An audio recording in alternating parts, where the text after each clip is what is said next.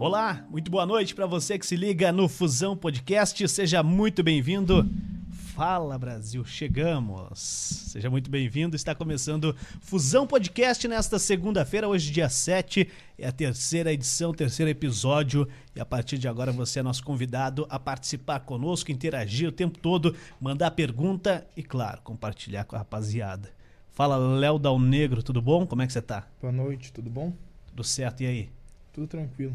Então beleza. Tudo na paz. Nosso convidado de hoje tem história para contar, hein? Tem muita história para contar. Aqui de São José dos Pinhais, de Curitiba e para e por que não dizer de todo o estado do Paraná, hein? Cara, seja bem-vindo aí. Não acredito que você topou vir aqui, cara. que não, isso? Peraí, cara. peraí, por aqui. Tá bom, grande Fala, Juliana. Bruno Tudo Henrique, bem? como é que você tá, cara? Uma boa noite para todo mundo que tá nos acompanhando aí, Léo. Beleza? Tranquilo. Noite de segunda-feira, gelada, né, aqui na região metropolitana. E eu queria desejar esse programa aqui, né? é, se eu tenho esse direito ou não. Pô, lógico Ju- que tem, você tem direito de fazer o que você quiser a aqui, um cara. grande companheiro é o Jacir de Oliveira, né? Meu companheiraço ainda de pedal e tá entubado, tá no hospital Mackenzie Evangélico e isso tem nos deixado bastante preocupados, né? Com, com a situação de saúde dele. Mas eu tenho certeza que, agora há pouco, inclusive, estava falando com o irmão dele aqui, com o Léo. é, eles moram no Rio Grande do Sul, né? Sim, família gaúcha, né? Família Gaúcha, e o Jacir, que é narrador esportivo da, da Rádio Transamérica. Eu vou dizer para você, é um dos melhores que a gente tem no Brasil aí hoje, né, Juliano? E Léo? Força, né? Força pro Jacir. infelizmente, essa questão aí do, do Covid tem preocupado bastante, né? Vamos falar, vamos falar sobre o Covid, vamos falar sobre outros assuntos. Força, viu, Jacir? Toda a equipe da Fusão TV também está desejando um abraço forte para ele.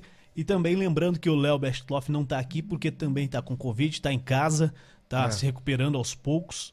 E a gente também está na torcida aí para que logo ele esteja aqui conosco, recebendo os convidados dele, os amigos dele também aqui no Fusão Podcast, para a gente ter mais gente participando o tempo todo, né? Que legal que tá aqui, hein, Gostou? cara? Vocês pagaram tudo isso aqui já ou não? Cara, tem alguma coisa aí que tá no caderninho ainda, viu?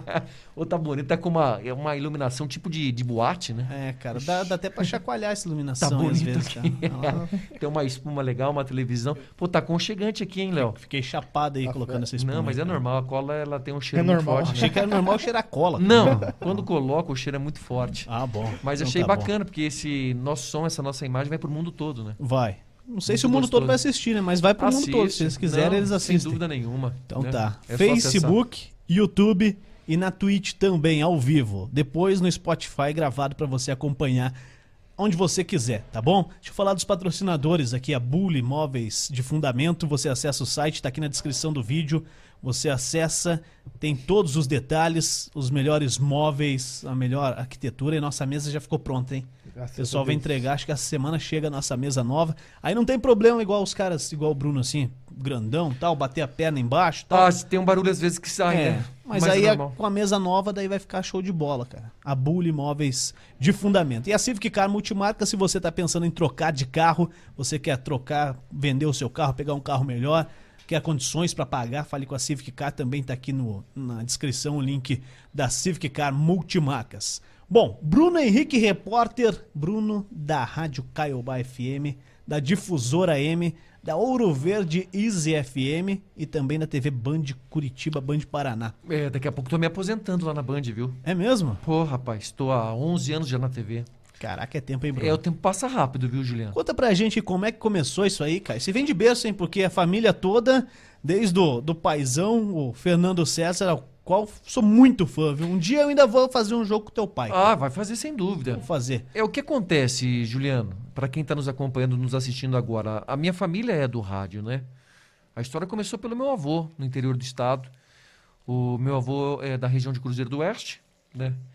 E lá o meu avô comprou algumas emissoras de rádio. Algumas emissoras. Caraca, né, velho. no interior do Ó, estado. pega uma água aí pra ti. Obrigado, que eu te viu, dei cara? antes. Tá aqui, ó. Tá viu? bom. Vou colocar aqui no copo, tá? Tá gostosa, tá geladinha. E aí o que aconteceu, Juliano? Meu pai, jovem, ainda criança, né? Seus 10, 11 anos de idade, estudava em uma escola da região de Cruzeiro do Oeste. E por incrível que pareça, quem era o companheiro de turma dele era o Oscar Ulisses. Hoje o Oh, narrador. Que isso. É, o narrador da, da Rádio Globo, um CBN. ícone, né? Da CBN também, um ícone, né? Do, do, do Outro- rádio Outro que eu sou jornalismo. fã, viu? Pois é. E ali, aos 11, 12 anos de idade, o meu pai e o Oscar, eles já gostavam do microfone, às vezes a- até por causa do Osmar Santos. O pai da matéria. né?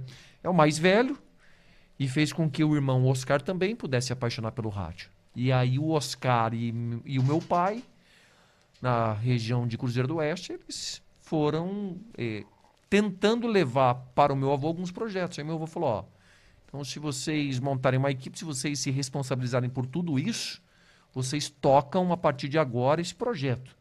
E foi o que aconteceu. Começou em Cruzeiro do Oeste, meu avô depois foi comprando emissoras em Maringá e em Londrina e levou também o Oscar, companheiro dele, dentro de, de sala de aula.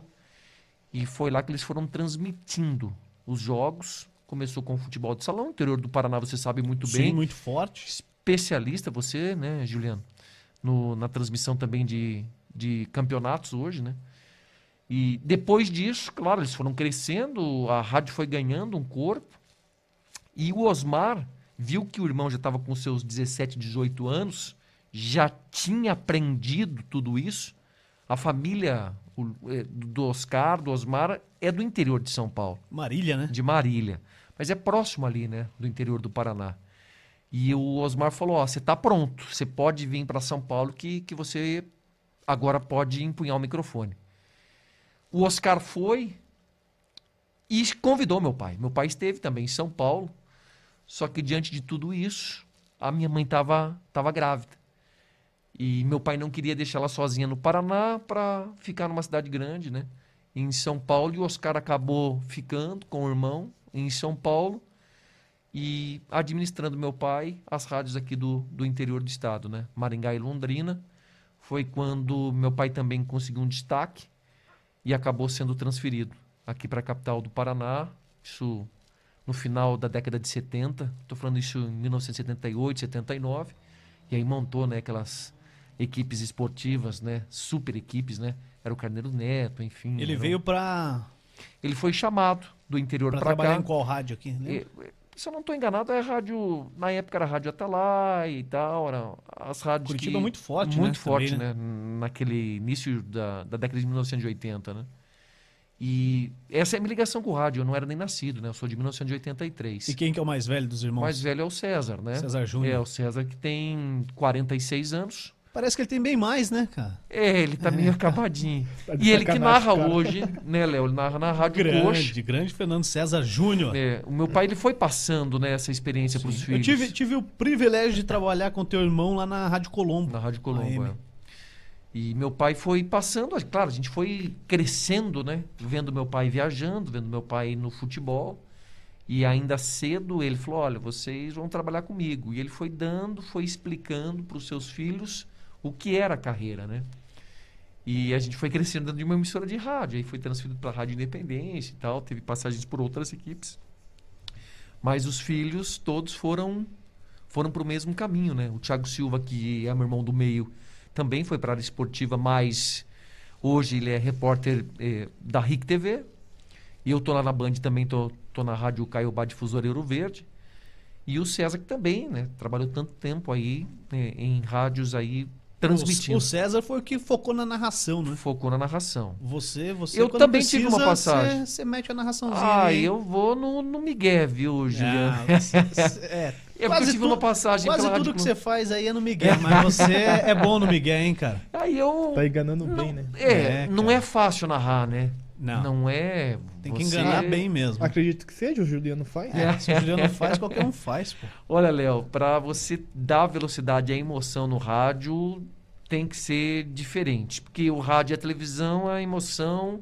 É. Claro, tem uma técnica, mas a velocidade hoje, é totalmente diferente. Hoje não dá pra, pra enganar tanto quanto enganava antigamente no rádio, É. né? Até a galera da velha guarda aí é, fala isso. Antes o narrador podia botar um pouco mais de emoção em um chute, uma bola que passa longe da trave, mas hoje o cara tá assistindo o jogo É. e tá ouvindo no rádio. Então, cara, é, Uhum. se você continuar no mesmo pique, pô, um- a Bom. imagem não tem como você brigar com ela, né, cara? Não tem. É, e a TV tá muito forte, né? Sim. A TV comprou os direitos aí dos jogos e tudo mais, então não dá. Eu ainda sou daquela antiga que o camarada assiste, mas fica com o radinho ligado. Eu em casa, até minha esposa lá, meu filho, falam bastante, pô, pai, desliga o rádio. Falo, não, o pai gosta do rádio. Não dá, né? Não, o rádio tá, tá no sangue, né? É outro mundo, né? É, eu tenho vários rádios em casa, então assim, quando sempre que eu tô de folga e tal, quando posso, eu dou uma, uma coringada aí no rádio. E essa é a história do rádio, né? Daí eu fui, fui crescendo, eu fui meio que desvinculando deles, né? Porque eu tinha que buscar meu espaço. E veja, né? Meu pai hoje está aposentado, meu irmão está numa outra emissora, teoricamente é meu concorrente. E o meu irmão mais velho, César, que, que faz algumas narrações, é advogado. Então, assim, eh, desde 1998, final da década de 90, eu acabei indo para algumas outras emissoras, me desvinculando deles. Estive na Rádio Clube Paranaense, que me deu uma.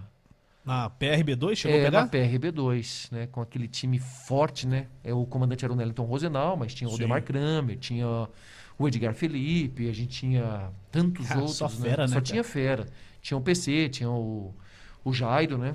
Sim. O Jairo Silva, enfim, só, só cara fera ali. Pô, o né? Jairão vem aqui, hein, cara? Tinha o Fernando Nunes. Pô, esses caras têm história pra contar, assim. Tem, tem. E aí, quando eu fui fazer, na verdade, férias, e o Nelton falou, ó, você vai, vai ser o setorista do Paraná e tal, e eu no meio daquele monte de gente experiente, né? Pessoas que transmitiram Copa do Mundo e tal, e eu começando com jovem ainda, 18, 19 anos. E aí eu acabei ali entrando né, na, naquele time para entender um pouquinho, eles me ajudaram bastante. E logo de cara eu peguei um bom início de campeonato, né? Eu entrei em 2001, 2002 e eu peguei um Paraná Clube bem, né, pela frente. E de 2002, 2003 eu tive uma boa sequência, inclusive com jogos de Copa Libertadores da América.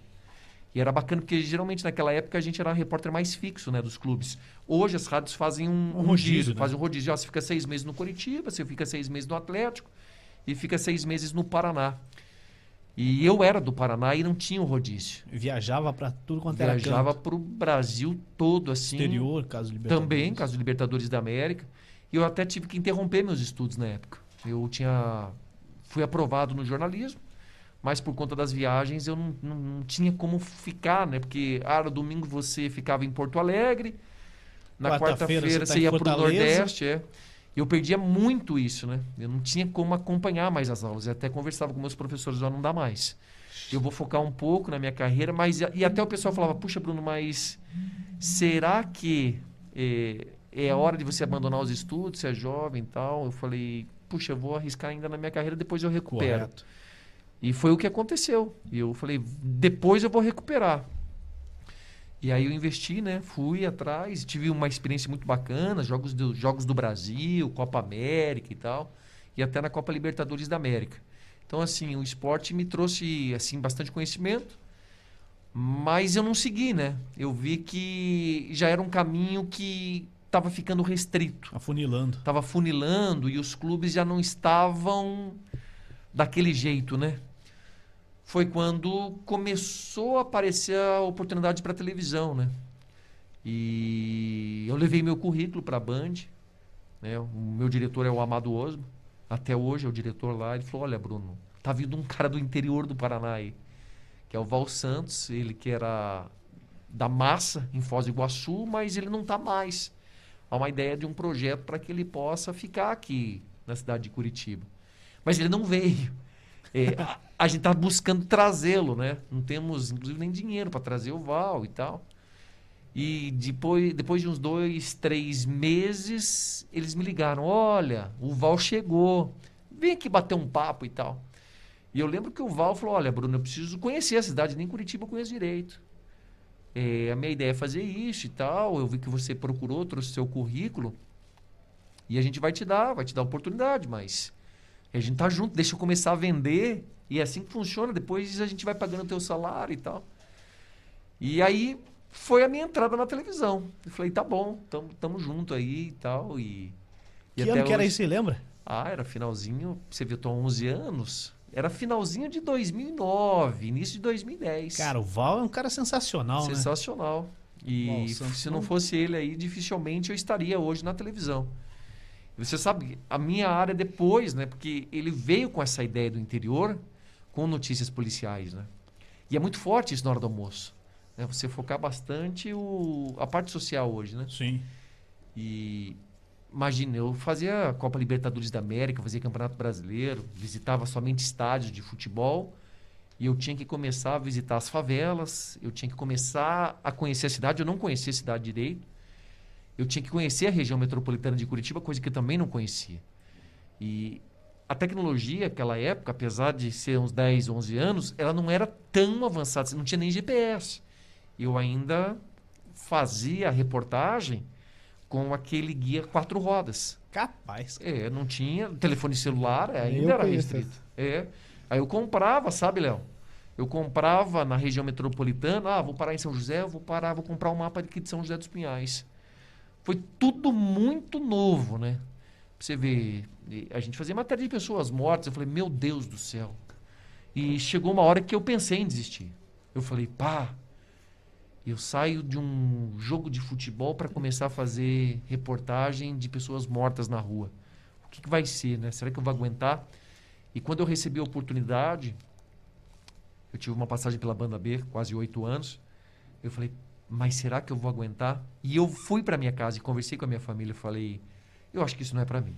Eu vou tentar voltar ao futebol porque é muito difícil, né? As famílias chorando, a ameaça na rua e tal. Mas você sabe que depois eu fui levando para um outro lado, né? Eu fui levando para uma área mais profissional. Eu não fui muito me envolvendo, né? Com as famílias, E, com e os conseguia casos. desligar assim, virar essa chave, cara?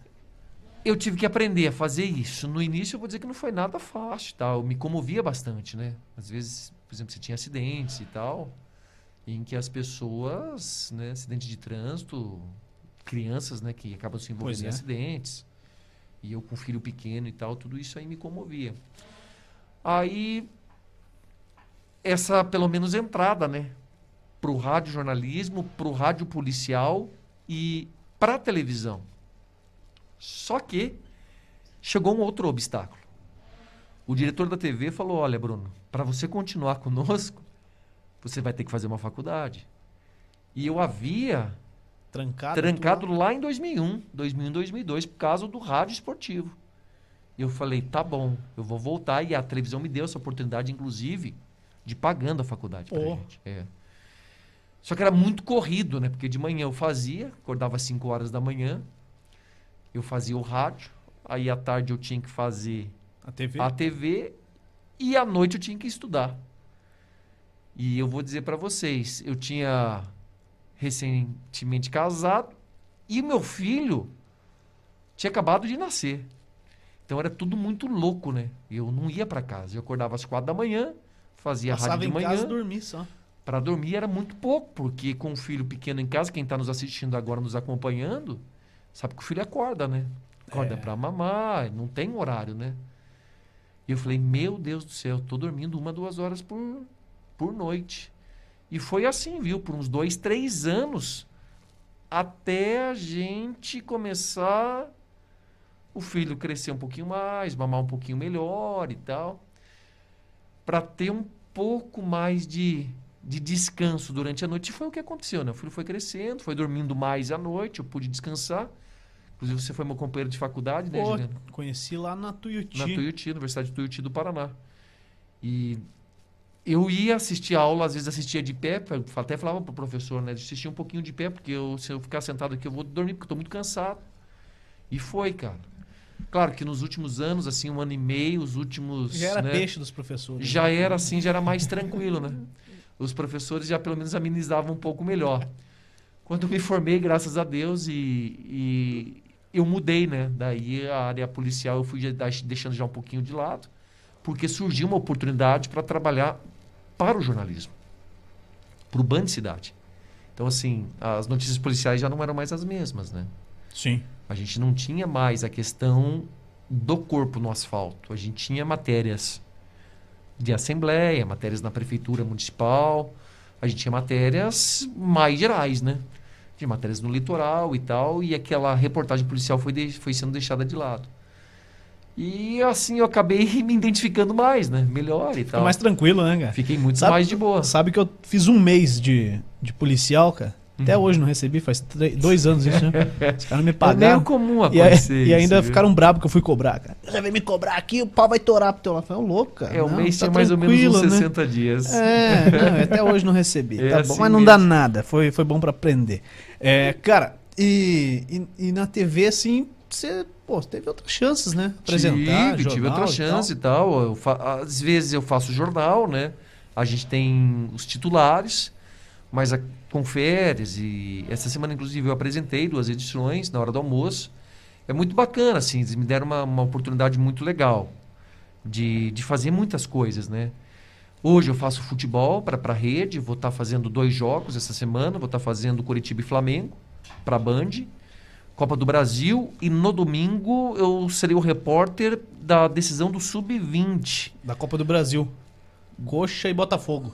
É Curitiba e Botafogo, Isso. no próximo domingo, é isso? É. Couto Pereira. Esse jogo acho que é duas e pouco da tarde. É, a TV Band está transmitindo. Tá né? transmitindo, eu serei o repórter. Então, Legal, assim. Me manda um Brasil abraço todo- lá no ao vivo lá. Só É, isso. na televisão a gente não pode mandar muito abraço. É, Tô eu- brincando, a gente pô. foi aprendendo muito pô. com isso, sabe? É, se o cara começar a mandar abraço lá, não É, tem segunda chance. Não né? tem segunda chance. E você sabe que a reportagem policial, mesmo assim, eu não fazendo muita reportagem policial hoje, eh, alguns casos repercutem aqui. E a programação, principalmente da televisão, ela também é preenchida com reportagem policial. A gente tem o próprio da Atena, né? Sim, Teu parceiro da Atena já, né? Pô, tá todo dia É. falando com o cara, meu. Quase todo dia, assim. Mas veja, eh, todo dia no ar, né?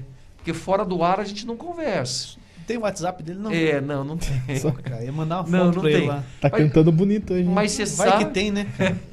Você sabe que a produção, ela. Às vezes ele tem uma dúvida, eu vejo que tem dúvida, e no intervalo a gente consegue se comunicar. Então, assim, para quem está nos assistindo puxa mais agora. perto aí, puxa mais perto aí. Para que, quem está nos assistindo agora, viu, Juliano e Léo?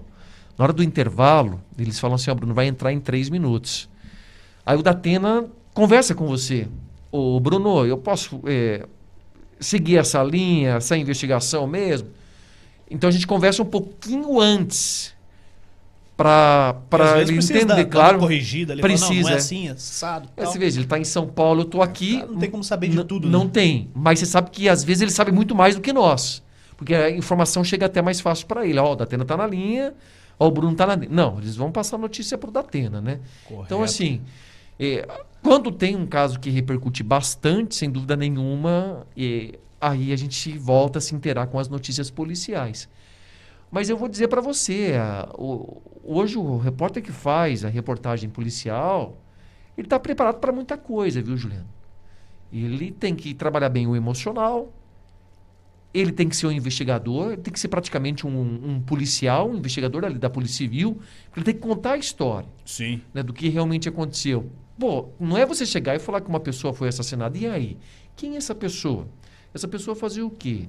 Essa pessoa tinha filhos? Era casado? Envolvimento com drogas? O que está por trás da morte deste homem? Então, assim, eh, a gente fazia essas perguntas para contar a história para quem está nos assistindo. Então, você tem que ter um pouco de tudo. E isso acabou me ajudando para levar exatamente hoje para fazer um jornalismo fora um pouco dessa desse tem, âmbito aí tem pro um cara aí que nacional. mandou um abraço pra você. o- É. O, o Dal Negro vai pôr aqui na nossa tela aqui. Vamos pôr ele aí, Dal Negro, fazendo um favor. Só mesmo. Acho que tá só a fotinho dele aí. Esse cara aí, ele te mandou um abraço, tá com muita saudade, ó. Ah, esse é o morre diabo. E, ó, você conversou. Como é que esse microfone é você que tá segurando? Esse é o microfone, é. Esse eu é o, o famoso morre diabo, meu. É. Não quero falar com bandeirantes. Isso, esse cara viralizou, mas assim Viralizou. Mas também. Pô, loucura, foi... né? É. Então, assim, essa foi minha entrevista. Foi, eu fui o primeiro jornalista a entrevistar ele. O que aconteceu? É, a original, a cópia original dele foi deu mais ou menos uns 25 milhões de acesso. Eu vou te contar como é que isso foi pro ar. Esse homem é viciado, esse, é, esse homem é esquizofrênico e ele era usuário de crack. Ele matou a mãe aqui na região de São José dos São Pinhais José, né? região ali da, da planta São Marcos. Jardim Carmen com planta São Marcos, é um do lado do outro, sim, né? sim. E aí o bicho das drogas, né? Ele pediu dinheiro pra mãe, a mãe falou, ó, não vou dar o dinheiro. E era pouca coisa, né? Ah, coisa, pouca coisa, alucinado pela droga, Sim. né? Então, assim, um crime, mas que levou para um outro lado, para um lado assim mais, mais cômico, que não era nem a minha intenção. E aí o que acontece? Ele matou a mãe a facadas, o vizinho encontrou a mulher morta, a gente foi até a casa, no Jardim Carme, saber do caso. A mãe dele estava morta, na cozinha de casa, e o principal suspeito já seria o filho. Na hora, não é o filho, a discussão acontece toda hora, e o filho teria roubado, ou teria levado o carro da mãe. Só que ele não tinha dinheiro, ele parou aqui num posto de pedágio da região do interior do Paraná. E pelas minhas amizades com, com os investigadores, é, no posto de pedágio ele tentou furar o bloqueio com o carro. E eles já, já tinham as características né, de quem seria o matador e tal, dessa, dessa senhora aqui na região metropolitana. Foi quando os policiais, passando aqui, a coluna Vítima Sum ali, acabaram pegando ele, né, prendendo ele, a Polícia Rodoviária Federal. E o delegado me ligou, porque eu estive na casa lá onde aconteceu o assassinato. Olha, a gente acabou de pegar ele, a polícia está lá na região dos Campos Gerais. Se você quiser fazer a matéria, venha com a gente. Mas assim, eu com pouca experiência e tal, falei, puxa, eu vou dirigindo, esses policiais vão pelo acostamento, acabam. Não pode acompanhar Não os posso, caras, né? não tem nem como acessar uma velocidade como eles acessam hoje com essas viaturas, né? Eles têm um acesso livre. Se tem um acidente na estrada, não tem Lembra quando, quando foi isso aí? Ah, foi no início. Que ano é que foi? isso. Consegue puxar pra gente, tô, Nego? É se eu não Já enganado, enganado, isso início aí de 2011, 2012. Uhum. Foi, foi mais ou menos nessa época aí, 2011 e 2012. E eu falei pro delegado, eu vou ficar aqui na frente da delegacia de São José dos Pinhais, porque claro, me interessa muito. E eu não contei para ninguém, né? Porque geralmente na rua a gente troca um pouco de informação. Falei, vou pegar com exclusividade esse homem aqui. Eu fiquei na delegacia, depois de umas duas, três horas eles chegam com esse homem. E o delegado falou: Olha, ele tá aqui, você quer falar com ele porque ele tá alucinado, a gente vai ter que transferir ele, não tem nem como ficar aqui na delegacia. E eu, com o meu cinegrafista, com, com o Toco, que trabalha comigo até hoje lá na, lá na Band, o delegado falou: É coisa de cinco minutos. Você faz a entrevista com ele e a gente vai, vai te liberar. E eu falei: Tá bom, pode trazer o homem aqui. Foi em novembro de 2010. Ó, 2010, veja. Eu entrei na Band praticamente, né? Em do- agosto de 2010. Então, assim, eu já peguei um rabo de foguete aí Quatro meses ali já. Quatro meses vem esse cara o louco. filme virou um. O, o personagem virou um curta. Virou um curta, Isso. veja só. E, e ele sai de uma sala, né? Ele nem, nem tava junto com os outros. Ele sai de uma sala e eles posicionam ele, algemado assim, lembro como se fosse hoje, algemado ele pra frente. E eu falei, ah, vou fazer a pergunta, né? Por que, que você matou sua mãe? E aí ele veio com uma resposta bem ríspida, né? Não te interessa. E foi me ofendendo, né? E eu me afastei um pouco, porque eu vi alguma fragilidade até na questão, os pés estavam soltos, a algema estava para frente, e eu fiquei preocupado com o equipamento, né? Uma câmera hoje de televisão custa caríssimo, né? 2010 também custava, né? Também já custava. E eu falei, esse homem ele pode nos dar um chute, pode me agredir e tal. Eu tentei me afastar, fui buscando, fui tentando, mas ele tinha um olhar um olhar diferente, né, do que a gente está acostumado. Esquizofrênico, doente, né, um homem doente, usuário de drogas e tal. Tinha acabado de matar a mãe. Então assim, e aí encontra um repórter pela frente e tal, né, indagando. Nem a polícia tinha conversado com ele. Então a polícia queria liberar ele logo mesmo para falar com a imprensa assim. Logo em seguida veio o Antônio Nascimento, né? Tava ali, é, puxa, tá aí com o acusado, eu quero entrevistar também. E ele entrou na roda junto comigo. E eu levei esse material para televisão. Então a gente tinha a mãe morta e a gente tinha o autor do crime, que era o filho. Então eu Exclusivo. tinha, exclusivo, eu tinha nas minhas mãos a matéria principal daquele dia. E o que chamou atenção, eu levei na televisão, eles viram as imagens, eu falei, gente, e estamos aqui com, com furo de reportagem, tá com um filho que matou, matou a mãe, ninguém entrevistou, tal. E foi o que aconteceu. O jeito dele se comunicar viralizou de uma forma entre aspas mais engraçada de como ele se dirigia a uma equipe de reportagem. Não era a minha intenção. A minha intenção era trazer ele como um autor do crime e, e acabar com aquilo. O Álvaro Borba era o produtor na época da televisão. O Álvaro Borba falou: Bruno, isso aqui é, tá diferente. Eu nunca peguei um material nada parecido com isso. Principalmente da reação das pessoas ou de, do acusado pelo crime. Eu vou colocar isso nas redes sociais. E que também não era tão forte assim. A gente não tinha, por exemplo, o Instagram na época. O YouTube era, era pouco divulgado, Sim, né, sim. Juliano? A gente tinha questão do, do Facebook e tal, né? Como Você- rede social. já, já o Face, eu acho que o YouTube mais que o Facebook ainda Pode ser. na época, né? Não era tão utilizado como a gente tem hoje, hum, com o WhatsApp, na né? mão, né? no na celular mão, ali. tudo, tudo muito pronto. Mas ele mesmo assim, ele colocou, rapaz, e foi impressionante, cara. E como viralizou isso? A gente ficou praticamente uns 20 dias falando do caso. Eu voltei à região, conversei com os familiares do acusado pelo crime. E para você ter uma ideia, eh, os familiares não gostaram da forma que a imprensa acabou divulgando, né? Para que lado foi? Porque ele tem irmãos, né? Esse homem aí. Ele tem irmãos. A família proprietária de um lavacar na região ali mesmo do da plantação Marcos. Aham.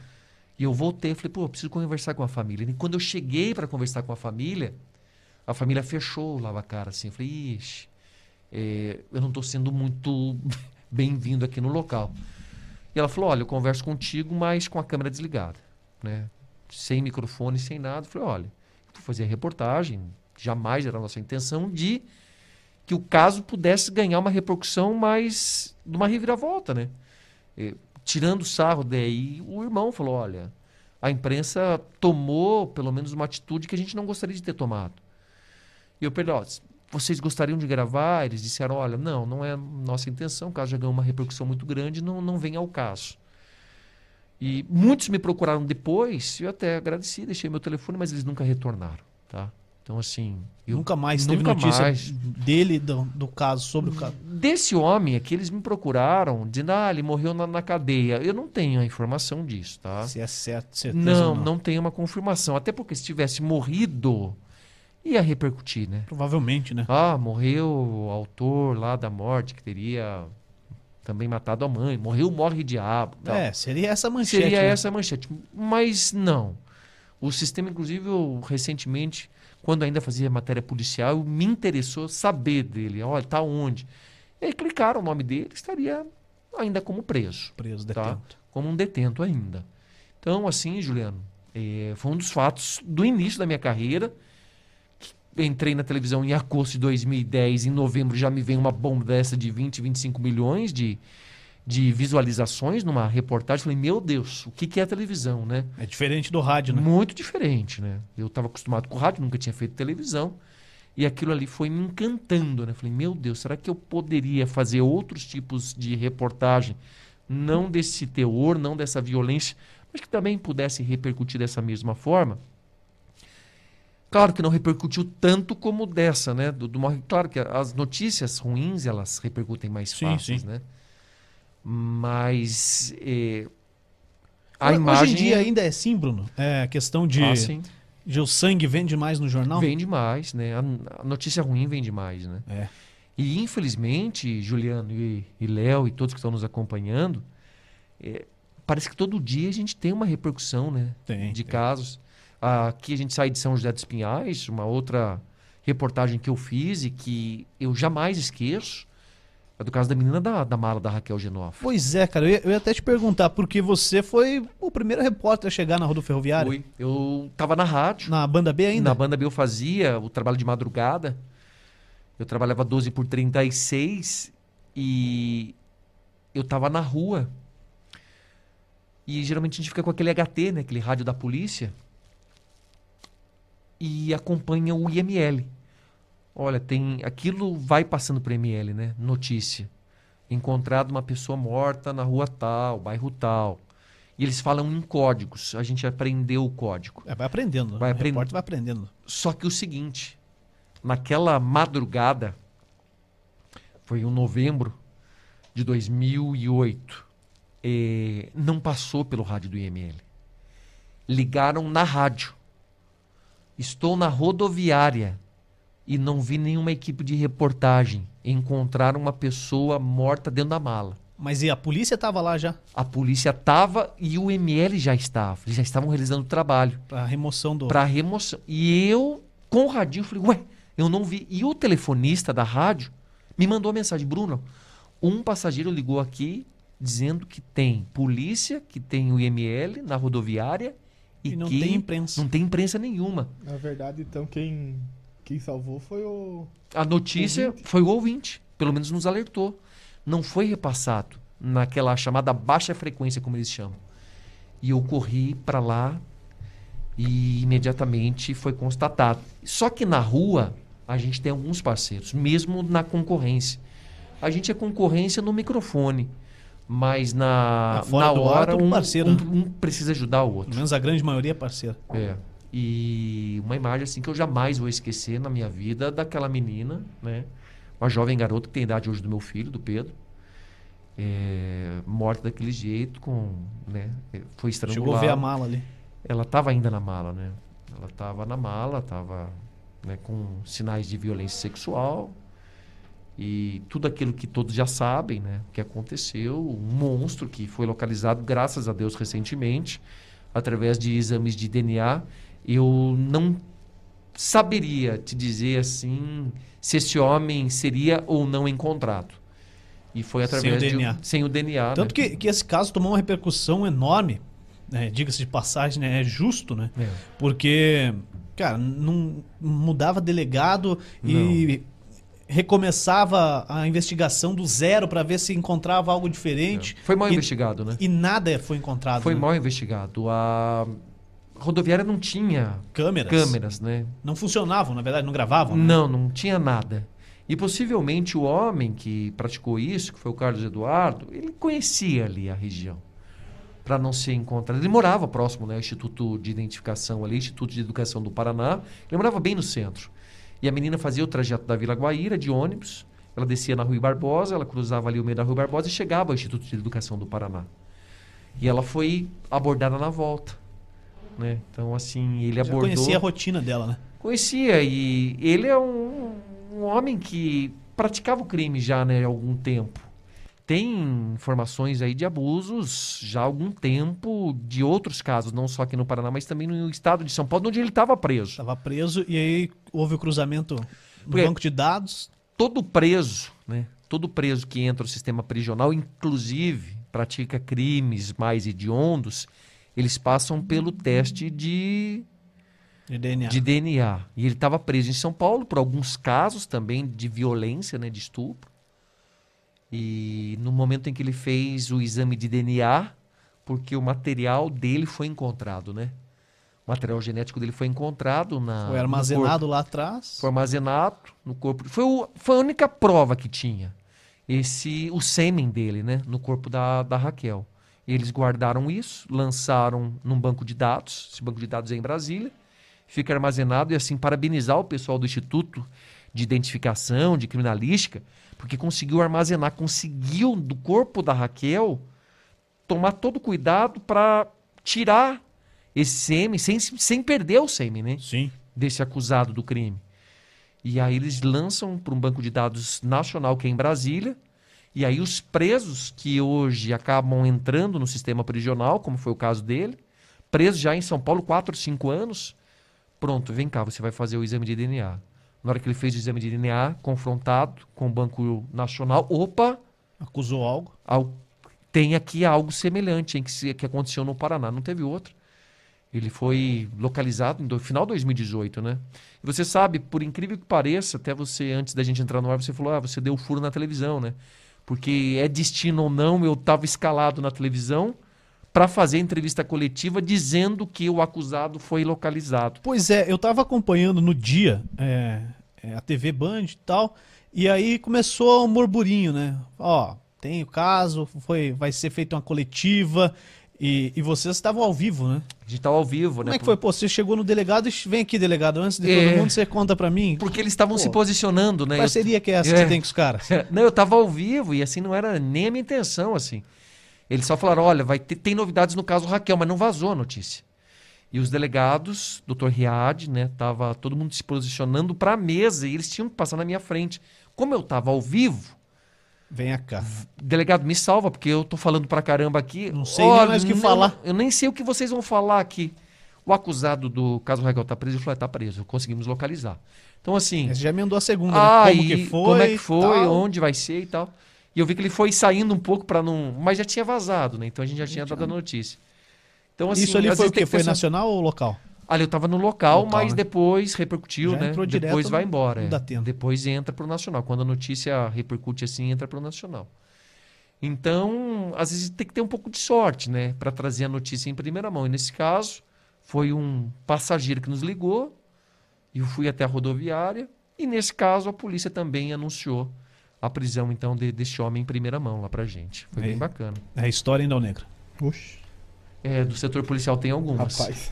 Tem algumas. Tem aí. pessoal participando aí? Comentários? Vamos ver aí o que que a galera tá falando. Primeiro a Daiane Figueiró. Ah, Figueiró. A Abraço Daiane é pro- gente boa. Abraço pro, co- pro colega Bruno. Nunca vi uma pessoa trabalhar tanto. É. Pra mim, um dos melhores repórteres do Paraná. Obrigado, a Figueiró é gente boa. Um beijo pra ela. A gente trabalhou junto lá na, na televisão, grande Figueiró. Gente boa. né? gente boa, boa profissional. Tamo junto aí, O que mais? O Tamo Gerson Luiz Pompeu. Ah, o Gerson Pompeu. Trabalhei com o Gerson na rádio aqui em São José dos Pinhais. Isso, isso que ele falou. Trabalhando juntos na saudosa Rádio Eldorado do Rádio Paraná. Rádio é. Rádio Eldorado, naquela época a gente Eldorado fazia... forte. Trabalhou com o Ratinho? É, era com o Ratinho, com o Sidney. Eu trabalhava ainda na área de esportes, Sim, né? sim, com o E o. Ger- é, e o Gerson era o, o operador de áudio aí. É gente boa. Saudades, tomara que esteja bem aí. O Gerson que passou pelo Rio Grande do Sul e agora tá, tá de volta aí. Ó, o Wesley tá dizendo aqui que tá com saudades do Paraná daquela época que você cobria o Paraná. Grande Wesley. né?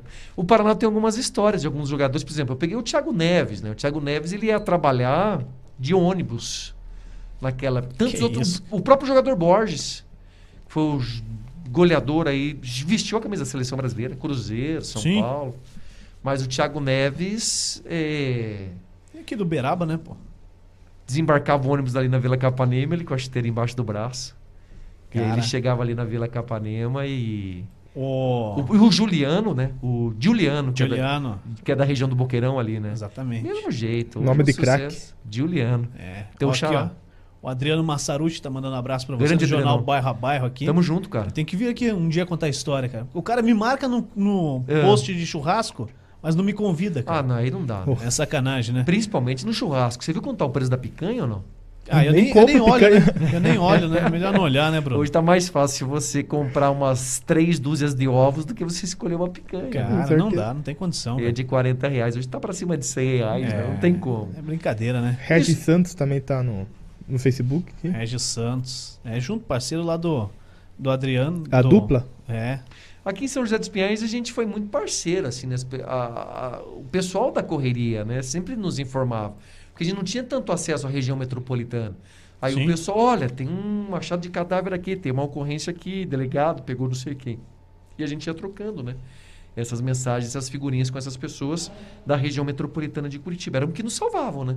Ó, essa, essa barulheira aí, a galera tá montando aqui. Eu tô vendo, é bonito a, gente, aqui. hein? a gente foi a primeira, primeira sala locada aqui do, do empreendimento. É bonito aqui. Então, o pessoal tá montando assim. E quando a gente tava montando o estúdio aqui também, a gente ficou aqui até meia-noite, uma hora Fazendo da manhã. barulho, hein? Mas Então, tá muito legal, ah, tá deixa muito a galera bonito. trabalhar, né? Tá muito gostoso, muito, Pô, muito e, e bacana. hoje, Bruno, hoje você tá fazendo lá a Caiobá. Eu faço de difuso- manhã. Primeiro você começou lá na difusora M590, Isso, né? E aí é. foi pra Caiobá. E hoje você fala também na Ouro Verde Ouro FM. Verde, Pô, isso. na Ouro Verde você tem que ter uma postura ali padrão, hein? É, porque a rádio ela tem uma linha mais classe A, né? Sim. Então o que acontece? Eh, Eu tô ao lado do grande comandante do Adilson Arantes. Que a gente conheceu Tá bem, na banda tá B. Adilson, né? Grande Adilson. A gente conheceu Deus. na banda B e aí veio essa oportunidade da gente levar o jornalismo para a difusora. né? Algumas pessoas passaram pela rádio, mas não, segundo a direção, eh, não era aquilo que eles imaginavam, né? Eh, alguns utilizaram o, microfone até pela questão política.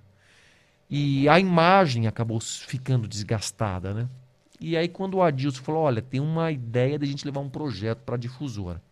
Ele estava há 15 anos, na banda B eu estava há 8, eu falei, vamos levar esse projeto, é uma ideia que a gente tem também, né, de qualificar lá o prefixo, muito bom, inclusive, né, liderando a audiência em vários horários. Vamos para lá, por que não? Um grande desafio. E foi o que aconteceu. A gente tá há seis anos já lá, né? E assim, o público gostou bastante. Nos acompanha, né? É, a gente apresenta todos os dias às 5 horas da manhã. Então, para vocês terem uma ideia, eu chego muito cedo na rádio, eu acordo às 4 da manhã todos os dias. Então, assim, é uma rotina um pouco mais puxada. Se acordar de madrugada, não Pô, é, você não é quatro fácil. da manhã, o É. melhor sono que tem é, É um- é o das quatro da manhã. cara. Ainda mais com essa chuva e com esse frio. Que isso. Mas eu tenho uma estratégia, eu tenho que acordar, né, Juliano? Não adianta ficar lamentando. Então tem que acordar, então eu acordo rápido assim, sabe? tocou. Ah, vou dormir mais cinco minutos. Esses cinco minutos se transformam em duas horas e aí você perde o horário. Então, assim, despertou, é um banho muito rápido, só para tirar mesmo aquele A nhaca. a nhaca do corpo. E eu chego umas quatro e meia, quatro e quarenta da manhã lá na rádio. Eu, Adilson, Adel, o Irajá, a gente vai produzindo. É no AM 590, junto, porque daí foi ganhando muita audiência no AM. E aí, por que não a gente levar isso pro FM? A rádio gostou do projeto. A gente levou pro FM. Então, praticamente a Caiobá e a difusora são juntas. É, das 5 às 6 eu fico com a Dilson na AM e na Caiobá. Às 6 da manhã, porque é o mesmo grupo, né? Sim. Aí às 6 da manhã eu vou para Caiobá, fico das 6 às 8 ao lado do André, do Adilson e da Dani Fogás, mulher do Rivaroli. O André, que era de outros prefixos e é advogado também na cidade. A gente faz o Revista Caiobá, né? E o Adilson depois retorna para Ouro Verde. A gente dá uma passadinha às 7 da manhã na Ouro Verde. Porque é como se fosse um corredor, uma salinha do lado da outra. Você conhece ali. Conheço. Então, das 7, 7 e meia a Ah, gente quem, faz quem ainda não Ouro Verde. conhece Ouro Verde, cara, é, se É. imaginar onde rola ali, cara, é sensacional, É né? muito legal. Eles têm um Sim. estilo diferente, é uma referência já, na já cidade. estive né? lá, a seu convite, né? Não, um você já lá, foi algumas vezes lá. Ela tá entre as três melhores, né? Hoje, na audiência, né? E Quem que faz voz padrão lá na, na Ouro Verde? São todos locutores de fora, né? De fora. É o homem que dubla o, o Batman no cinema. São pessoas que. Sensacional. Tudo É. gravado, né? Só vocês ao vivo. Só a gente ao vivo. Responsabilidade. Responsabilidade. E assim, o horário é muito bacana, assim, ele. Ele Às sete da manhã, galera Das sete, chegando no sete meia. trabalho, é, e- abrindo consultório. Só que é é exatamente isso. Agora você citou um ponto importante, porque é um público muito segmentado, né? Sim. Então lá você não vai ouvir falar de sangue, lá não vai ter notícias policiais, lá vai, não vai ser notícia, qualquer notícia que vai para o ar.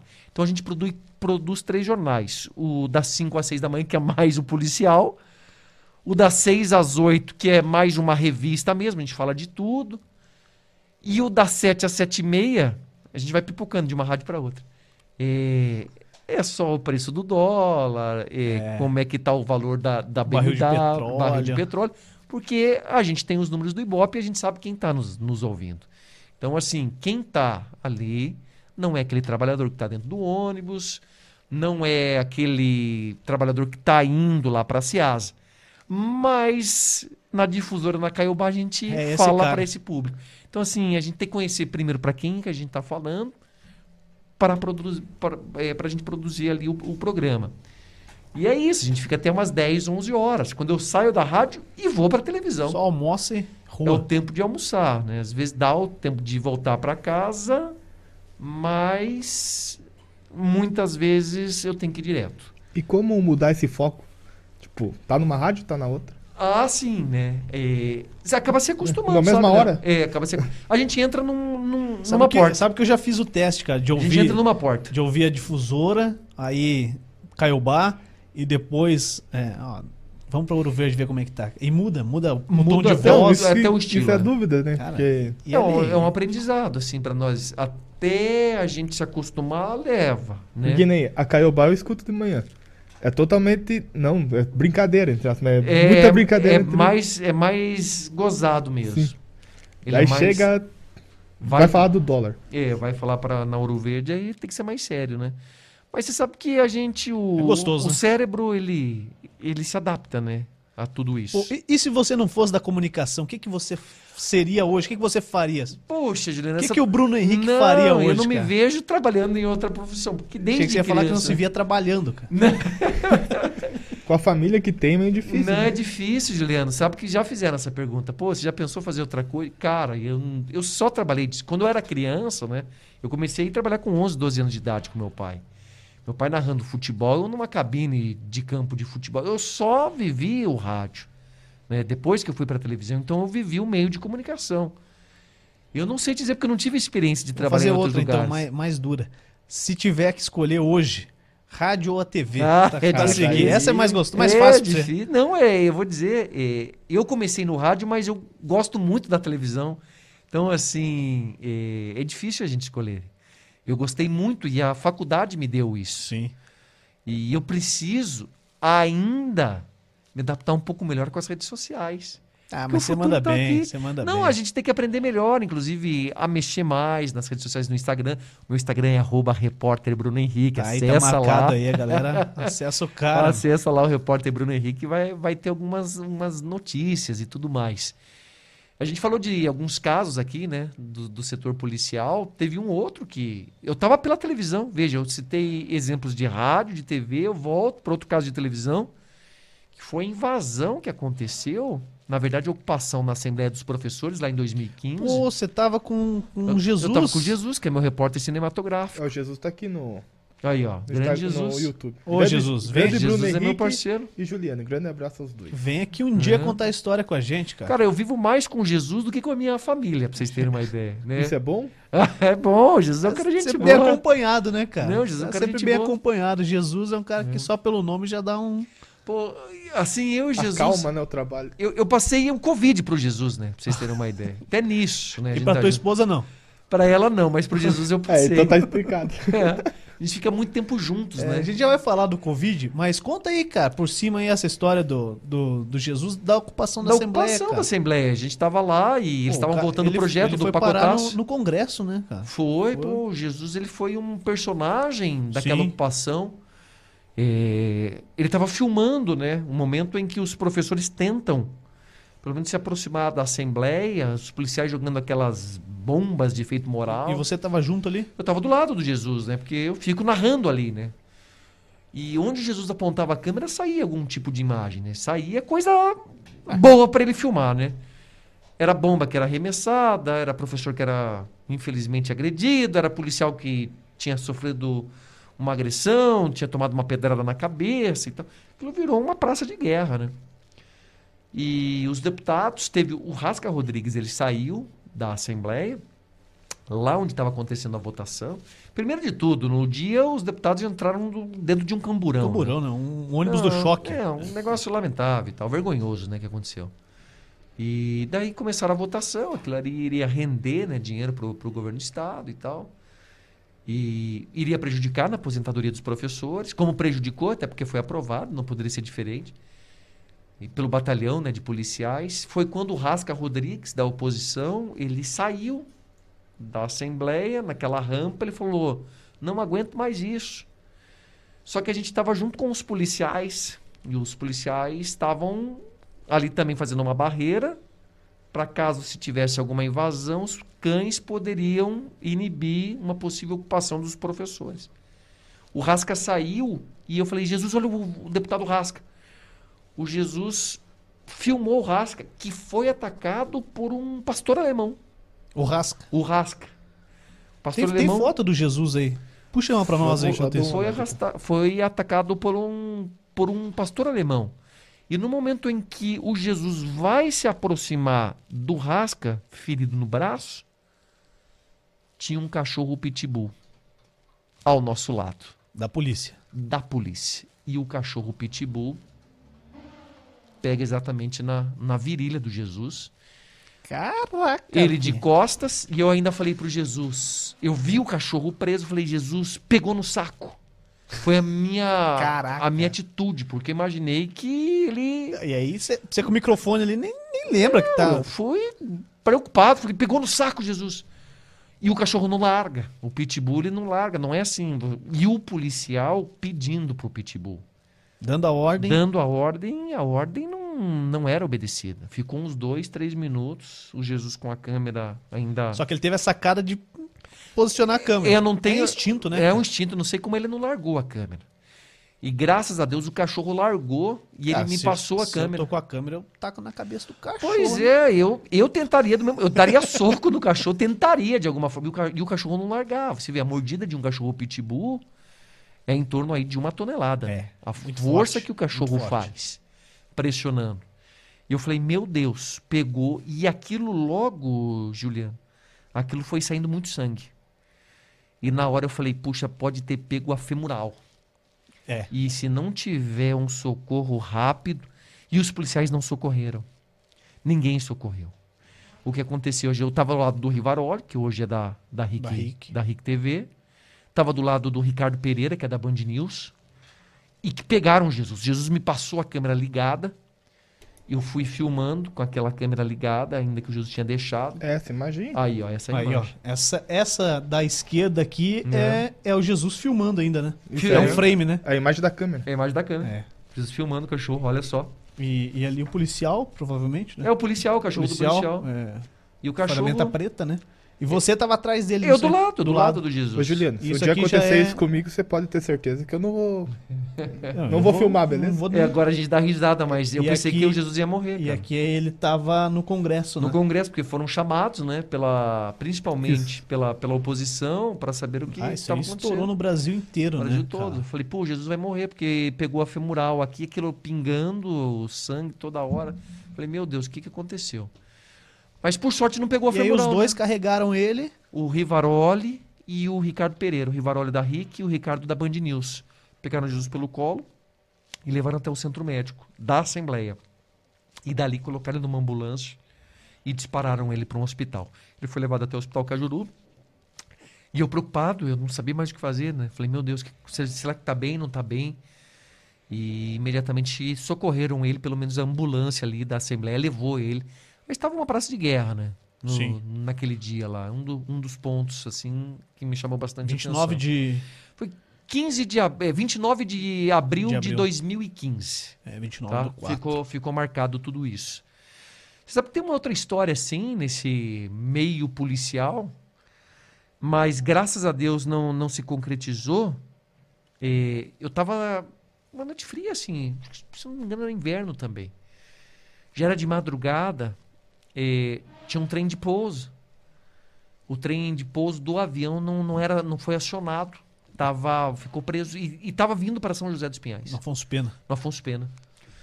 E eu tava na rua, tava sozinho, os companheiros já tinham se retirado e tal. Eu fazia 12 por 36, eu pegava às 6 da tarde e ia até às 6 da manhã. Então eu pegava a noite e pegava a madrugada. E os companheiros já tinham se desligados e tal, e eu tava sozinho na rua e eu ouvi o bombeiro é, No rádio? no rádio mesmo. HT ali. Ah, atenção, posto central. é, ambulância em QAP. Aí o bombeiro fala, né? QAP, posto central. E aí eu vi que eles foram chamando, atenção, posto portão. Ambulância em QAP. Aí o bombeiro, ó, em QAP. Atenção, ambulância, posto Santa Felicidade, em QAP. Aí eu, todo mundo foi. Já começa a Eu antenar, falei, né, meu cara? Deus, o que, que é O isso? tamanho disso É aí. muita gente Não, chamada. eles foram chamando. Foram chamando. Curitiba, Central, foram pedindo Tamandaré, foram pedindo tudo que vocês imaginam. Atenção, São José dos Pinhais, em QAP. Ó, São José em QAP. Acionam todas as viaturas de SIAT, todos os caminhões do Corpo de Bombeiros. Falei, meu Deus, caiu alguma coisa. Caiu, repórter ouvindo assim. caiu o avião aqui e tal. É, deslocamento aeroporto Afonso Pena. Aí eu falei, bom, vou É avião. Só você É, na avião. rua. Só eu na Da rua. imprensa, da galera da imprensa. E você, aquilo ali, a gente fica louco. Fala, meu Deus do céu, caiu um avião. Eu não tô sabendo, tô sozinho. Você não tinha mais os companheiros na rua, né? E eu saí da frente E do você tava EME. na rádio. Tava pela rádio, saí da Visconde de Guarapuava. E aí eles vão comunicando, né? Eu tava próximo ao bombeiro central, eu já ouvi aquelas sirenes, né? Indo, saindo dos quartéis. Eu falei, vou direção a São José dos Pinhais. E naquele meu trajeto, eu já me deparava com algumas ambulâncias. Cruzando, né? Vindo para cá, pela Avenida das Torres. E aí eu observei uma conversa da torre de comando com o pessoal do Corpo de Bombeiros, dizendo o seguinte: olha, é, estamos com um problema, o, o avião está sobrevoando, chegando à cidade de Curitiba, o trem de pouso ele não consegue ser acionado. E eu gostaria que vocês se posicionassem, a pista tal, né? é, com as ambulâncias, com, com a espuma e tal. A gente imaginou que o avião poderia fazer uma, Pouso de um barriga. pouso de barriga ali naquela, naquele momento. Se eu não estou enganado, ou veio de São Paulo ou de Foz do Iguaçu, eu não lembro bem ao certo. E aí, na frequência do bombeiro, a gente ouvia um engenheiro conversando com o piloto. Olha, na página tal, eh, eles tentaram fazer manualmente. Para acionar, Pra acionar o trem de pouso. Olha, na página tal, o senhor. E com muita tranquilidade. É, é a hora de você, manter a tranquilidade né, dessas pessoas. Olha, senhor, comandante, na página tal, o senhor vai acessar ali, vai ter a instrução de o senhor puxar o trem de pouso manualmente.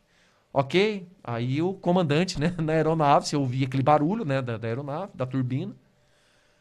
É, ok, é, tentamos, mas sem sucesso, senhor. Eu falei, meu Deus do céu. E aí o que acontece? A torre pediu, ó, fecha o espaço de Curitiba e vai jogando já o combustível. E aí o comandante, ok, consegue. já estamos. Libera eles usam termos, né? Ó, já estamos liberando e estamos nos reposicionando à Serra do Mar. Eu falei, meu Deus do céu. Eles estão com esse avião, estão indo para a Serra do Mar Vai jogar gasolina vai lá. jogando e vai ganhando né, tempo, né? Vai, vai comendo, com- vai, vai jogando, vai gastando combustível e o avião vai dando voltas, né? E rapaz, eu cheguei já na porta ali do, Do de onde entra os bombeiros e tal. Falei, a programação da rádio era gravada, então eu não conseguia entrar no ar. Eu só ia entrar no ar às 5 da manhã, já era início de madrugada. Eh, As equipes de televisão não faziam essa cobertura hoje, os outros companheiros de rádio também não. E rapaz, eu cheguei ali, as ambulâncias chegando a todo instante, em alta velocidade e tal. Aquilo ali me deixou bastante preocupado. Falei, puxa, vai cair o avião aqui, com um monte de passageiros, o que, que vai ser? Por incrível que pareça, depois de um monte de tentativa, manualmente, e a torre de comando, ela. Coisa que eh, isso não acontece. Mas o mesmo som da torre de comando era colocado no rádio do bombeiro, na frequência do bombeiro, para que eles pudessem pelo menos ter um pouco da comunicação igual. Ter noção. Ter noção, olha, o comandante, eh, a pista que o senhor vai descer vai ser a pista tal, do aeroporto Afonso Pena. As ambulâncias vão se direcionar para o canteiro central, a espuma vai estar no tal ponto. Então, assim, todo o aeroporto já sabia e os homens dos bombeiros também na mesma frequência já se comunicavam por ali. E enquanto isso, aquela tentativa da torre de comando com o engenheiro, com os comandantes, com o piloto e com o copiloto, aquilo ali era feito. Olha, não tentou isso, então o senhor levanta, atrás da cadeira tem um outro equipamento que o senhor pode eh, acionar para tentar forçar a descida e tal. Olha, eu vou dizer, por sorte, rapaz, eles conseguiram manualmente, tá? Eles já estavam na Serra do Mar, mas foi coisa assim de cinco minutos o, o avião desceu. Aí o que, que eu fiz? Eu consegui estacionar e corri para o saguão, para o desembarque. que Eu precisava entrevistar Alguém, né? Alguém. os passageiros. E por incrível que pareça, os passageiros eles não sabiam de absolutamente nada. Você o tá coman- maluco. É, o comandante Você que não- chegou pros caras falando. não, depois que desceu, depois que parou, o comandante falou para eles. Mas assim, os passageiros não ficaram sabendo o que estava acontecendo. Claro, existia uma redução de frequência né, do avião. E mas ali é uma conversa entre o piloto, copiloto e a torre de comando, né? Se isso é, É pra- repassado pra não ao passageiro, não dá o né, pânico. Aí depois que desceu, né, depois que o, que o avião Tá, tá em solo. estacionou, tá em solo, o comandante falou, ó, tivemos um problema aqui no trem de pouso e tal. Tive- Acionamos todos os bombeiros de Todos os Curitiba, momentos, mas vocês estão bem. Graças a Deus desceu bem. É, Que loucura, uma, cara. E, e assim, o aeroporto ele tem o plano de contingência, né, cara? Ah, ele tem que ser constantemente treinada essa equipe, né? É. É, eu tive a oportunidade de conhecer a estrutura interna do aeroporto. É, nunca viajei de avião, mas eu tive essa oportunidade, cara, há, há dois anos. Ah, é sensacional, cara. Os, caminhões que tem Ah, hoje é, dentro do aeroporto Afonso Pena aqui são caminhões utilizados nos principais aeroportos do mundo. Ah, sim. É Ele uma, tem, ele tem um tempo que um ele tem que chegar é, do ponto que está abrigada ali né? até o final da, da pista é um tempo muito curto, cara. E isso rola treinamento direto. Ó, aciona, rola, o pessoal é, tem que fazer como se fosse real. Sim. Porque uma hora pode ser real, né? Ah, sim. Uma Você hora pode ser trabalha para não ser. Você e sabe- também tem o raio é, fora do aeroporto, que esses caminhões também têm que atender. Em casos de queda de aeronaves, por exemplo, é, é, passando ali a questão do, do contorno sul, contorno leste aqui, Uhum. é, São José dos Pinhais, Uberaba aqui em Curitiba, Sim. ele é atendido pelo, pela mesma brigada Pela mesma brigada. interna. Se Então, acontecer assim, alguma coisa. sabem, eles- né? Sim. E isso é esse tipo de treinamento ele tem que ser feito com uma certa frequência, né? Até porque a guarnição, os bombeiros, eles são substituídos, né? Sim. Então eles precisam estar em constante treinamento, né? Na, na região metropolitana. E aí, Dal Negro? Foi um, do, um dos pontos assim Tem que, me, comentário aí? que Que me tem, Tem chamou sim, a tem. atenção. tem pergunta pro Tem Bruno? Até tem pra uma gente liberar ele, porque o cara acorda cedo, cara. né? O William Rodrigues, acho. Tá. Bruno, já foi ameaçado ou sofreu algum. Sofreu algo por estar levando informações? Ah, já fui, já fui. Quem nunca, né? diz, né? É, o, um cara chegou, foi aqui, região da Vila das Torres.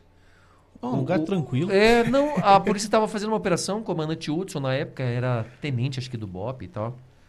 Ele. A gente estava numa operação ali e prenderam o irmão de um, do, um dos rapazes ali que se aproximaram e esse rapaz ele fez uma ameaça para nós. Ele tirou uma foto assim do meu rosto. Ele falou: É, os seus dias estão contados. Eu falei pro Tá rapaz. É, mas eu falei pro rapaz: Pô, minha imagem você tem, né? Tô na televisão todo dia, toda hora, então Não precisa de foto. não precisa de foto. Então eu fico um pouco mais tranquilo diante disso. Então assim, eu falei, ah, mas eu comuniquei a, a emissora, né? Falei, olha, aconteceu esse tipo de ameaça e tal. Eu fiz um boletim de ocorrência. Correto. Mas eu sempre fui um- uma pessoa muito tranquila, né? né? Não, eu Foi nunca entrava em, né? em bola dividida, assim.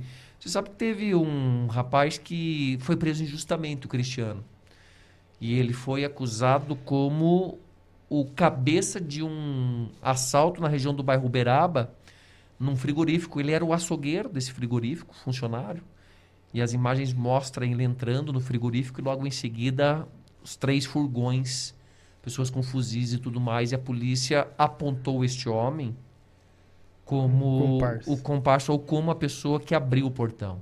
E ele foi colocado no paredão da delegacia de furtos e roubos do Cristiano é, como o líder da, da quadrilha. Ele falou, todo mundo entrevistou ele como criminoso e eu fui por último, né? Eu falei, Cristiano, meu nome é Bruno, eu sou da rádio, eu sou da televisão. Você gostaria de falar alguma coisa? Com respeito, né? E ele falou assim: Eu sou inocente. Eu gostaria que você anotasse o telefone da minha esposa e que ela pudesse conversar com você. Eu falei: Então é o seguinte. eh, o senhor vira de costas, tá? Eu vou fazer uma imagem do senhor de costas. Eu não vou nem te fazer uma pergunta, mas eu vou acreditar na sua história. E a mulher dele me ligou e falou: Bruno, meu marido é funcionário, meu marido não tem nada a ver com isso. Eu falei: Olha, eu vou deixar a polícia ser polícia, tá? Eh, Eu não sou policial, eu sou jornalista, eu preciso contar uma história. Mas se você está me dizendo que ela é inocente, então você grava uma entrevista comigo. A esposa falou que era funcionário lá do, do frigorífico que foi abordado pelos assaltantes no momento em que chegava, porque ele era o único que tinha um controle, os bandidos não tinham. E aí ele abriu, mas ele já tinha sido abordado antes Entendi. antes do trabalho. Eu vou dizer para vocês que hoje a gente mantém um contato, né? A família sempre me manda aí pelo menos. E ele, ele foi, foi, liberado? É, foi- mas ele ficou preso, praticamente um ano preso, Caraca, o que, que é isso? injustamente, e foi inocentado. Cristiano, então assim, eu apostei na história que ele me contou e graças a Deus ele ele foi colocado em liberdade, casado, pai de du- duas crianças. A gente viu o sofrimento da família e tal. E é uma justiça lenta, né? Infelizmente, né? Né? E isso, e isso Juliano? provavelmente vai, vai custar aos cofres públicos, se já não custou. Se já não uma custou, indenização, né? né, cara? Mas infelizmente deve Mas- ser um de, de milhares que tem, Sim. né? Sim. Outros casos, eu estava naquele acidente também do deputado, do Carly Filho, né? Hum, Uma fatalidade, o Carly que sobrevoou em cima do carro, né? O carro passou em cima, atingiu aqueles dois jovens, né? O Carlos Murilo E Ared, e né? o Ioared, né? E hoje é deputada, né? A Cristiane, Sim, que, sim. que tá com esse lema aí do, do trânsito. Eu tive em outros dois casos que me chamaram a atenção, assim, muito de perto, que foi o caso da menina lá do São Dimas, em Colombo, aquela menina do parque, né, onde os policiais Refresca foram pra presos. gente, pra Não, gente. os ó. policiais foram presos. A menina Tainá. Inclusive, eu fui o- a testemunha dos policiais. naquela época. A menina estava voltando, passou na frente de um circo, num parque de diversão. E aqueles quatro acusados, que na minha opinião são os autores do crime, mas que estão hoje na lei de proteção, não tem outra outra versão. Eles confessaram, inclusive, para mim que mataram a menina, praticaram relação sexual, mas foram colocados em liberdade. Até porque depois teriam, é, segundo os policiais ou é, advogados, teriam confessado por sob tortura. Uhum. Os policiais ficaram presos por quase 100 dias. O delegado de polícia, o doutor Silvan Rudney Pereira. E eu fui testemunha, fui em pelo menos quatro processos. Eu sou testemunha dos policiais nesse caso. Os policiais foram colocados em liberdade, graças a Deus estão trabalhando. E, para mim, aqueles suspeitos são os acusados pelo crime, mas foram colocados em liberdade. Enfim, a, a justiça não deu uma resposta. E estive também no caso do jogador Brits, né? Do, do caso do dos Pinhais, é, cara. Daniel, família Brits, né? É, o assassinato, uma covardia que fez, né? Com o jogador de futebol, com o Daniel. O Juninho, né? Como a gente costuma dizer. Juninho Riqueza. Juninho Riqueza, né? Um homem complicado aí, com várias passagens pela polícia. Ele ainda está preso, mas os demais, os co-participantes, né? A, a trama que fizeram, inclusive... Inclusive, inclusive, a esposa dele. a vai a júri Cristiane, né? popular, Vai a júri popular em São José dos Pinhais. Esse caso só não foi ainda por conta da pandemia, né? Mas, assim, eh, a gente tem a participação de muitos daqueles jovens, falando de oito, nove pessoas, né? E a gente vai aguardar, porque o que fizeram com o jogador, né? Acabaram mutilando, arrancaram o órgão sexual do jogador, jogaram em cima de uma árvore, né? Uma brutalidade. Chegou aí ao local também lá? Cheguei aí ao local do crime, cheguei a acompanhar os policiais, cheguei a acompanhar a prisão de todos os envolvidos naquela época.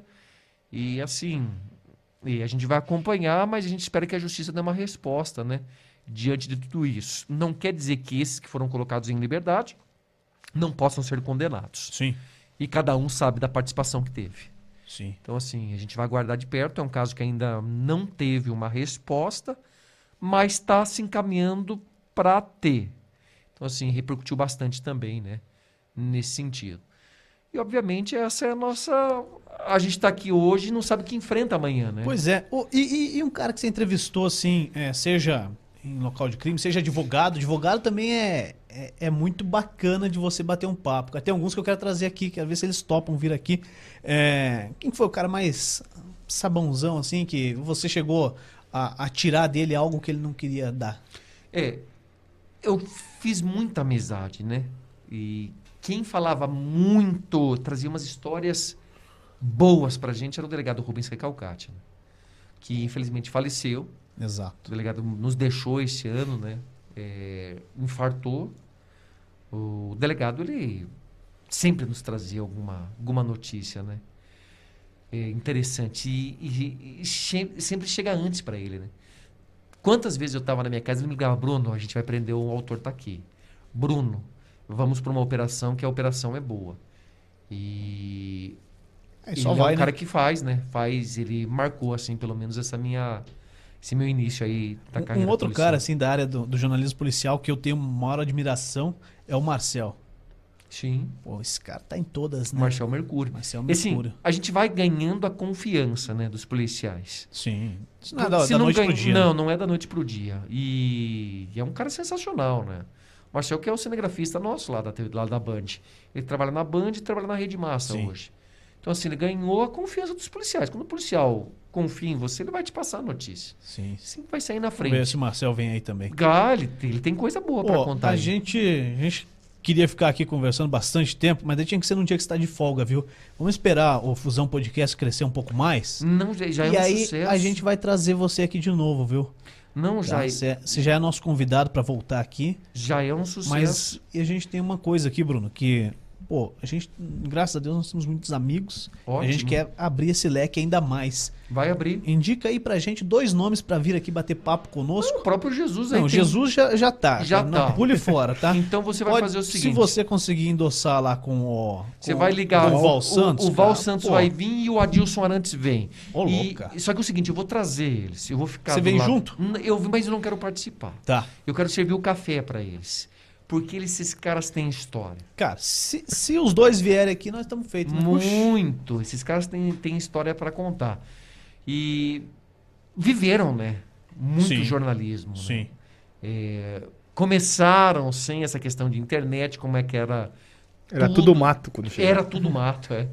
Eles viram de perto né, o crescimento da cidade. Eles têm muita coisa para contar. Né? Fechado. Então, Hoje, né, os senhor? dois, Bora, fechou. um, um em cada vez ou os dois juntos, cara, tanto Nossa, faz. cara. Aí vocês vão ter que resolver aí, no Não. mínimo, aí abrir um espaço de umas 3, 4 horas. Vê aí né? com Tranquilo, eles, né? um dia É, que eles é. folguem no, no dia seguinte, Claro. e você também, cara, que o espaço é nosso. Mas ficou legal Pode aqui ficar aqui mesmo, falando o cara. tempo que a gente quiser. Pô, tem Sexta-feira. salgadinho aqui. É, tem salgadinho, eu vou te oferecer pra, porque você pode levar pra comer depois. Nossa, Cara, mas... mas... o Dal Negro ele deu uma puxada de saco pra você aqui agora, hein? A gente Cara, ele trouxe consegue tudo. mostrar aqui, Não é pra você levar Negro? tudo pra casa, Não, não é tá? tudo. Não, eu vou escolher uma aqui, ó. Escolhe aí, eu vou escolhe- escolher deixa uma eu- paçoquinha Deixa eu levar uma aqui, ó. paçoquinha aqui pra minha patroa, que eu Boa. tava pedindo faz três dias. Rapaz Escolhe aí, do cara, céu. escolhe aí.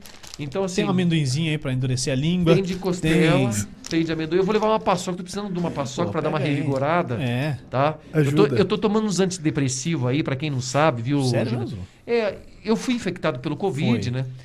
Passei pro Jesus e... Como é que foi pra você, cara? Foram 30 dias difíceis, cara. Sério? E eu senti muito, né? O vírus, a questão da falta do ar é, é impressionante. O Dal Negro pegou, pegou também, Não, não. Não, só o Léo. O O Léo tá com, você com viu? Covid. Grande Léo, que é um... Pô, um monstro, né, É um cara? cara Literalmente, forte, né, é. Um, um urso. É, ele é um cara muito forte e derrubou. E, pô, eu perdi alguns amigos, cara, por conta do coronavírus. Perdi o, o Marcos, meu cinegrafista. Só pra vocês terem uma ideia aqui, ó. Eu fico ouvindo, tá? A mensagem do Marcos praticamente todos os dias. Caraca. Aqui, ó. Eu vou falar pra vocês aqui, ó. Dia 15 de março. Fala, meu parceiro, como anda o Covid? Ele me respondeu assim. melhor, vagabundo. Tô me sentindo melhor. Tô conversando aqui, inclusive, com a Alessandra, com a cônsul, e ela tava mandando mensagem aqui pra mim. Aí eu perguntei, pensamento positivo, vai passar? E aí ele me respondeu assim, ó. Vai sim, meu camarada, vai sim, já tá passando, se Deus quiser. Vai sim, já tá passando. E aí eu mandei pra ele essa mensagem aqui. De novo. Carioca, meu parceiro, vamos sair dessa. Vou aí te visitar, Carioca. Como é que você tá? Fala pra mim. Olha aí, ó. Cara, eu vou te dizer, hoje eu tô me sentindo um pouco melhor, ou melhor, bem melhor em relação aos outros dias. É. Fui ali buscar almoço, Tava com uma vida normal.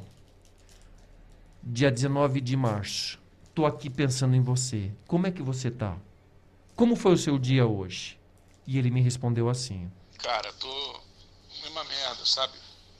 Tô Ele começou fraco, a sentir o, o vírus muito fraco. E ele morreu no dia 20. Que isso. Caraca. Meu companheiro de todos os dias. Então, assim, eu escuto isso aqui e me deixa muito preocupado. Agora eu tenho meu amigo de pedalada, que é o Jacir de Oliveira, que está entubado no Hospital Evangélico. Eu comecei a apresentar alguns problemas, né? inclusive neurológicos. Né? Eu não conseguia mais dormir direito. Eu pensava que eu ia morrer toda hora, e eu sabendo que eu tinha uma família, né? Eh, que depende de mim hoje. Eh, eu pensei, jovem de tudo, falei, eu vou morrer também, eu estou no meio aí de tudo isso. E aí eu procurei uma, uma ajuda psiquiatra e uma ajuda psicológica. Hoje eu tenho o tratamento das duas. Fez bem, cara. Te Eu- falar que você fez bem. Não, e assim, eu ainda tomo, tomo remédio para dormir. Eu ainda tomo antidepressivos, né? Tomo um quitiapina, um fenergan, vou tomando alguns para dar uma controlada exatamente na questão da ansiedade. E fui fu- e fui pro, pra bicicleta, pro pedal, né? Para tentar me desvincular um pouquinho. E ajudem. E me ajuda, me ajuda, sem dúvida nenhuma. Tem, tem me feito muito bem. E eu saio de casa todos os dias e eu não tiro a máscara para absolutamente nada. Eu tenho medo.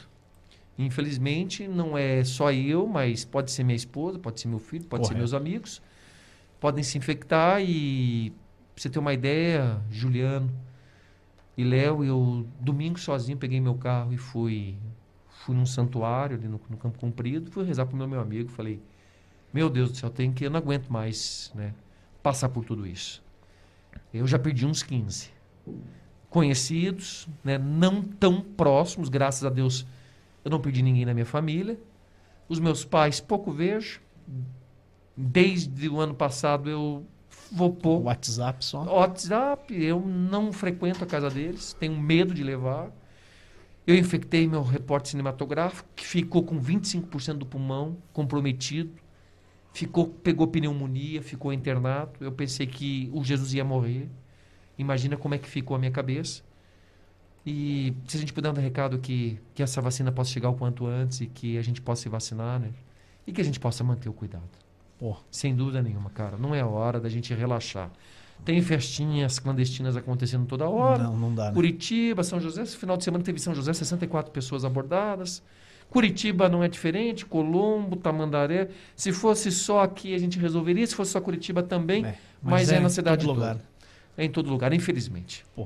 Bruno, Tamo junto aí, cara. cara, valeu mesmo. Beleza? Bate tá? aqui. Tamo junto aí, cara. Obrigado por, Vou por aceitar o paçoca aqui. É, fica já o convite aqui para outras vezes. Boa. Além de você trazer os caras aí. Pô, eu tem vou muita trazer história. os caras. Tem muita história tua pra contar. Tem um amigo teu e meu que chama Roberto, que ninguém conhece por Roberto. Roberto é uma figura, É, cara, rapaz. É o Jorge. Ele é, é um parceirão do Bruno Henrique, tem história rodo. É uma figura. A gente estudou junto, pô, e, e os caras chegavam lá, eram os caras da Band, cara. No começo a gente achava que os caras eram sérios. Depois a gente viu que era tudo parceiro. Tudo gente boa. Gente boa. Isso aí. Valeu. Entrega um abraço pro teu pai. Vou entregar o seu Fernando César. Ele, ele também, eu quero ter ele aqui um dia. cara. Vou trazer. Porque eu tenho um, um gol gravado na memória, uma narração do teu pai, no Serra Dourada, um gol de bicicleta do Ariel pelo Curitiba, cara. Copa do Brasil? Campeonato brasileiro, se não me falha a memória, cara. Tem esse Você tá gol aí, devendo? e eu ia pro colégio, cara, e ficava repetindo ele. Ficava tentando narrar igual o Fernando César. A gente, no colégio, só piazada, e, e eu falava pros caras, cara, o que você quer ouvir rádio FM, cara? Põe na banda B aí. Tem o Fernando César narrando, cara. Pô, E- referência, né? Olha, gente, muito Gente obrigado pelo demais. convite. É, vou trazê-los e eu tenho certeza que vocês vão ter que reservar um espaço maior. Acho que dá pra gente trazer um de cada vez pra ganhar bem esse tempo aí, viu? Show, vamos lá. Tá? O Val é bom que inclusive vai. Olha aí, ó. Esse aí, ó. Está com ela soltando a redonda na marca de pênalti. Ele busca agora o futebol do Bruno. Goleiro saiu mal. Ficou no Renatinho. Puxou ali o Ariel de bicicleta. Golaço! Golaço! Ariel! De bicicleta! é uma máquina, velho. Os caras falando Na banda que... B. Saudade do Paraná, né? Jeito do É, Coritiba não é muito diferente. Não, É. o Fernando César tem muita história pra contar e eu Aí, quero tá ele aqui. aposentadão, tá? Tá, na boa. de Eu vi boa. ele esse tempo. É, Te mandei uma foto. junto. mandou mesmo. É, cara. Cara, Que gente legal. boa. Valeu. Bora. Fechou então. Boa Você que esteve conosco, muito obrigado. Isso aí. Repórter Bruno Henrique nas redes sociais, Instagram. Tamo junto. Siga lá o cara. Tamo junto. Fique junto. Ouça, segunda a.